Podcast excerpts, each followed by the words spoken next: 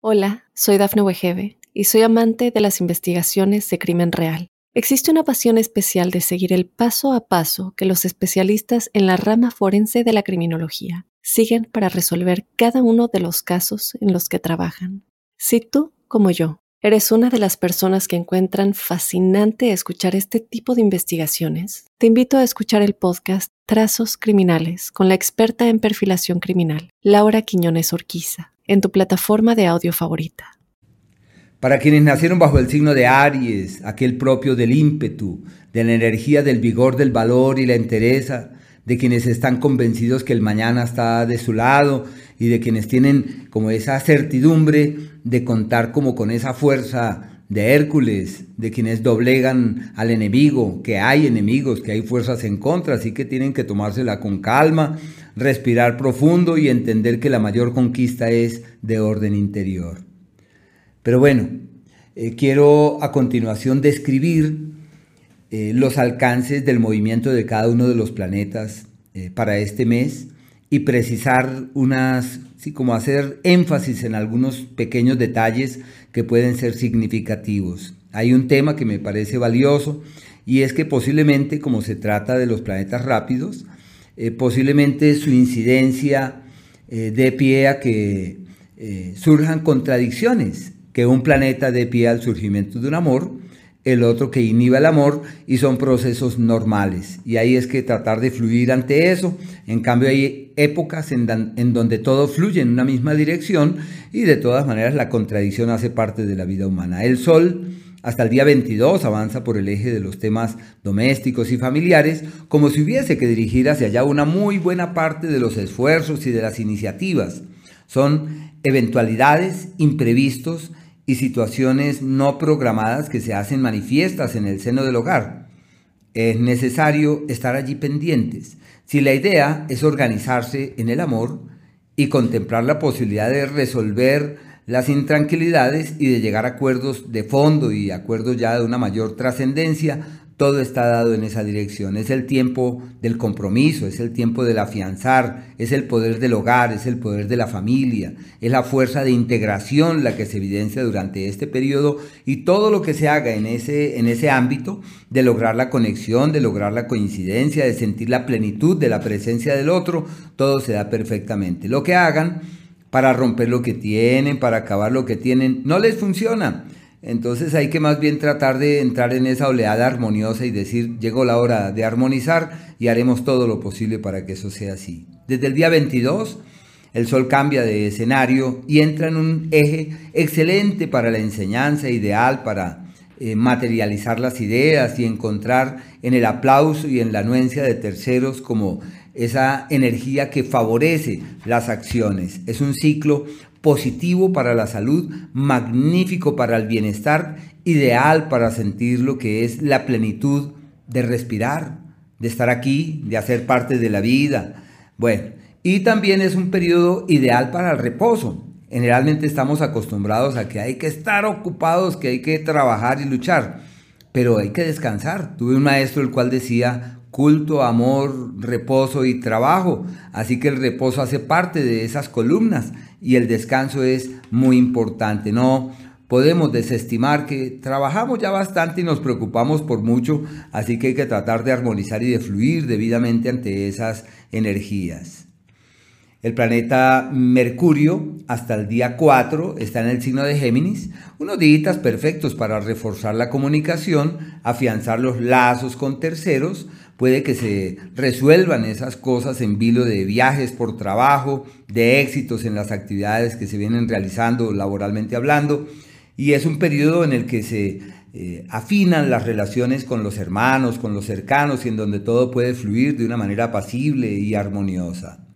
A partir de este día, del 4, este astro cambia de escenario y puede ser eh, sinónimo de traslados, de mudanzas, de posibilidades de desplazamientos hacia otros lados, hacia otros lugares, y donde las cosas simple y llanamente fluyen favorablemente en ese sentido. Y es normal que a partir de allí llegue ese personaje de viaje, ese familiar que estaba eh, perdido, que al fin se hizo presente y que nos habla y con quien es posible encontrar esa conexión. Se llama Cuando llega gente a la casa, cuando la amistad prevalece en el hogar, donde es factible hacer gala de la comunicación y donde todo está dado también para decir, ¿por qué no montamos un negocio? ¿Por qué no emprendemos algo? Se llama eh, la fuerza de la familia, el poder de la familia, el poder de la comunidad y entre todos se pueden generar cosas en verdad maravillosas, un ciclo magnífico, ideal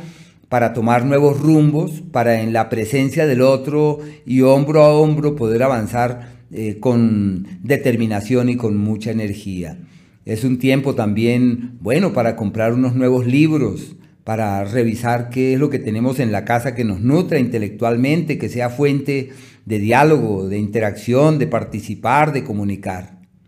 Este planeta eh, está en este espacio hasta el día 19 y todos estos comentarios abarcan hasta ese día. A partir de allí, desde el 19, Mercurio cambia de entorno y entra en un espacio favorable para el amor y la piel, para los sentimientos y los afectos, pero más orientado hacia la comunicación y hacia el diálogo. Eh, si la idea es realizar algún evento del que se espere que asista mucha gente, les puede ir divinamente el entorno laboral se torna un tanto enrarecido, hay que reforzar la comunicación, hay que multiplicar los esfuerzos para que las cosas en realidad se orienten hacia un destino que sea creativo, favorable y armonioso. El planeta Venus, hasta el día 17, está en un sector muy bueno para la comunicación y para el diálogo, un periodo en el que pueden llegar personas de otras latitudes, hablando del amor, alguien de otro sitio, alguien de otro lado o de otro país, y en donde se pueden abrir las puertas para conocer personas de otros lugares con quienes se logre una conexión profunda y verdadera. Por eso se le llama el tiempo de un amor fluido a la luz de la distancia. Bueno, uno no sabe cómo es con la distancia, pero bueno, la distancia pesa allí y deben tratar de estar pendientes a ver cómo eh, aprovechan esa energía.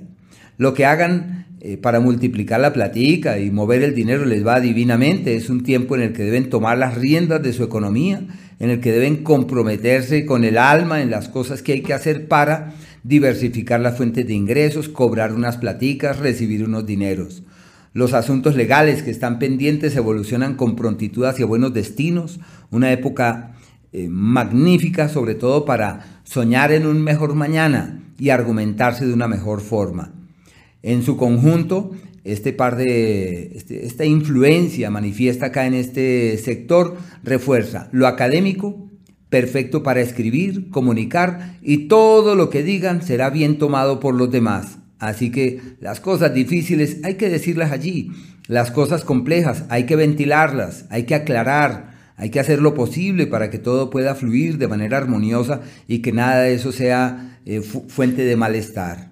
Desde el día 17 este astro se mete en el eje del hogar, como si se resolvieran todos los asuntos familiares, lo que está pendiente con un bien. Los Aries que tienen una propiedad por venderla, es el momento. Desde el 17 les dura casi un mes ese ciclo, magnífico para salir de esa propiedad, pero si quieren comprar otra, perfecto. Si están animados en embellecer su hogar, hay que llevar flores, eh, margaritas, eh, bueno, begonias, todo lo que lleve ese aroma y esa magia se explaya a partir de allí, se mantiene durante un buen tiempo, una época de concordia y de armonía con los seres queridos en donde es fácil superar las diferencias y encontrar el camino de la concordia. No olvidar que es el astro del cariño, es el astro del amor, es el astro de los sentimientos, donde ya es fácil pasar la página de intranquilidades viejas, de malestares antiguos, donde hay que entender que el pasado eh, se quedó en el pasado y que hay que fluir de una forma bien distinta al pasado, una época armoniosa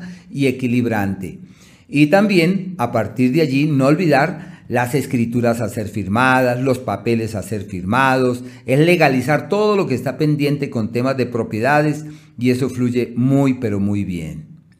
El planeta Marte hasta el día 4 avanza por un entorno eh, decisivo para asumir la propia vida, para comprometerse con la vida, para decir lo que yo no haga ahora, nunca lo haré. Y así es, vienen eso sí de un ciclo de casi mes y medio atrás, en esa temporada donde está todo de su lado para asumir el reto de la vida vigorosamente, para caminar con el alma hacia nuevos destinos, para darse en cuenta que lo que no hagan ahora no lo podrán hacer después. Desde el día 4 entran en un tiempo decisivo para asumir nuevos retos económicos. Se llama tomando la rienda de la economía, como los Aries tienen tendencia para tomar decisiones precipitadas o apuradas y sobre todo en temas delicados como el tema económico, deben ser mesurados y cuidadosos, dura mes y medio,